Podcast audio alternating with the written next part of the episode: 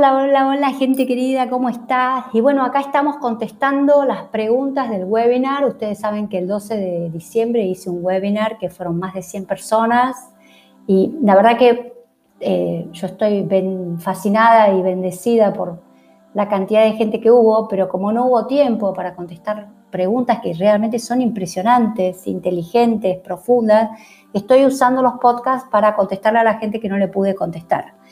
En el podcast anterior estuvimos viendo cómo se decreta, cómo se precipita desde la metafísica. Ahora vamos a seguir contestando preguntas y otra forma de, conseguir lo que yo sueño es usando la bioexistencia consciente, este método que eh, Pablo y Lucrecia crearon y es uno de los métodos también donde nosotros podemos lograr lo que soñamos, una casa, dinero, una pareja, que ahí necesitan la presencia obviamente de un consultor, no lo pueden hacer sola. Entonces mucha gente me ha preguntado, es una técnica enormemente eh, sanadora y que tiene unos resultados impresionantes, entonces que eh, se basa mucho en la sanación de eh, la historia ancestral, es decir, si yo en este momento no tengo dinero es porque mi inconsciente biológico supone que si tengo dinero tengo peligro de muerte. Entonces, lo que hay que hacer, eh, Humano Puente, como tantas técnicas de biodecodificación, lo que hacen es ir a, los ancestros, sanar a ese ancestro que está excluido, está dolido, eh, está no visto o está repudiado porque robó, porque estafó o porque hay un dolor en la historia familiar relacionado con el dinero, cuando empezaron a tener plata, la mujer de este señor que empezó a tener plata murió, que era mi bisabuela, entonces, eh, a partir de ahí el dinero está asociado con el dolor. Entonces, ¿qué hace la técnica de humano puente? Es ir va para atrás, buscando desde la historia de uno a la historia de eh, la gestación, los nueve meses de gestación en el útero materno, es decir, los programas que tenemos con respecto a cualquier cosa que queramos crear, ya sea un hijo, una pareja, dinero, un nido, una casa, lo que sea, y después va a los ancestros al ir a los ancestros se produce para Humano Puente la curación profunda de este síntoma que nos viene a recordar que vinimos a hacer a la tierra, sanar ese síntoma en nuestro árbol ancestral.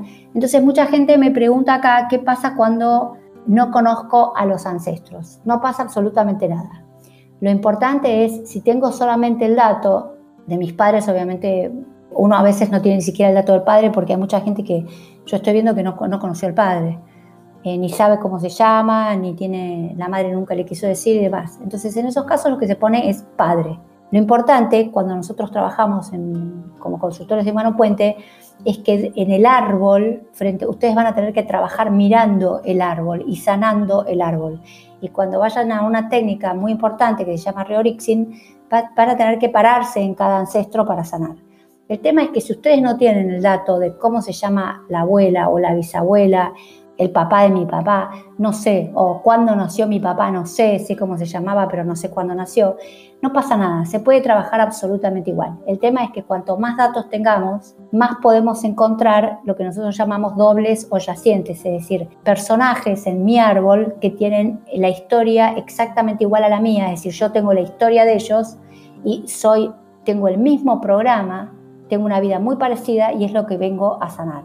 Entonces, cuando uno en el árbol encuentra de quién es doble y yaciente, es decir, eh, que, a quién se parecen los programas, de, por ejemplo, de mi abuela o mi bisabuela, es mucho más fácil la sanación y la curación. Pero si no tengo esos datos, no pasa absolutamente nada. Lo importante es que cuando ustedes dibujen el árbol, pongan abuela materna, eh, bisabuela paterna, padre, lo que sea. Y si no tengo ningún dato, solamente es el nombre, Luis, no importa, alcanza, es útil. Acá preguntan cuántas generaciones necesito para hacer un árbol. Eh, en Humano Puente la técnica de ellos es, empiezo con mi nombre, sigo con el nombre de mi papá, mi mamá, mis hermanos, después con los abuelos míos y con los bisabuelos. Es decir, que voy a necesitar el nombre de papá y mamá, el nombre de mis cuatro abuelos y de mis ocho bisabuelos. Con eso uno hace un árbol ancestral y con eso tiene todos los datos que necesita para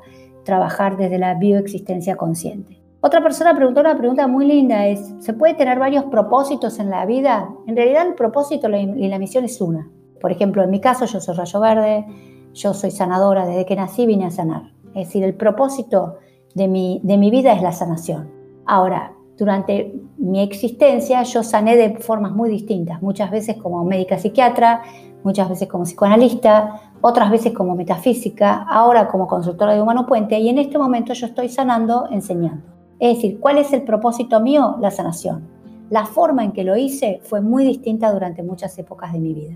Entonces, hay un propósito, una misión importante y por eso es que cuando si ustedes entran en los videos de Mindalia hay uno donde yo grabé, que es un, trabajo excelente que me enseñó mi maestra, Nancy Castro, es el rayo del yo real, es el rayo del propósito de la vida, de la misión. Y cómo lo voy a hacer es el segundo rayo. Cuando uno junta el primero y el segundo rayo, sabe exactamente cómo va a desarrollar ese propósito. Por ejemplo, yo soy rayo verde, sanadora, pero tengo en el segundo rayo el rayo amarillo. Es decir, que yo siempre voy a sanar enseñando. Es decir, mi misión importante es sanar, pero como el amarillo tiene que ver con la enseñanza, ahora es lo que estoy haciendo. Voy a sanar, pero a través de la enseñanza. Y fui profesora muchos años en las facultades, entonces es importante que ustedes, si hacen ese ejercicio, yo ahí expliqué muy bien, ustedes pueden encontrar varios propósitos. En el seminario se habló mucho del tema de eh, lo que nos cuesta aceptar la energía del dinero.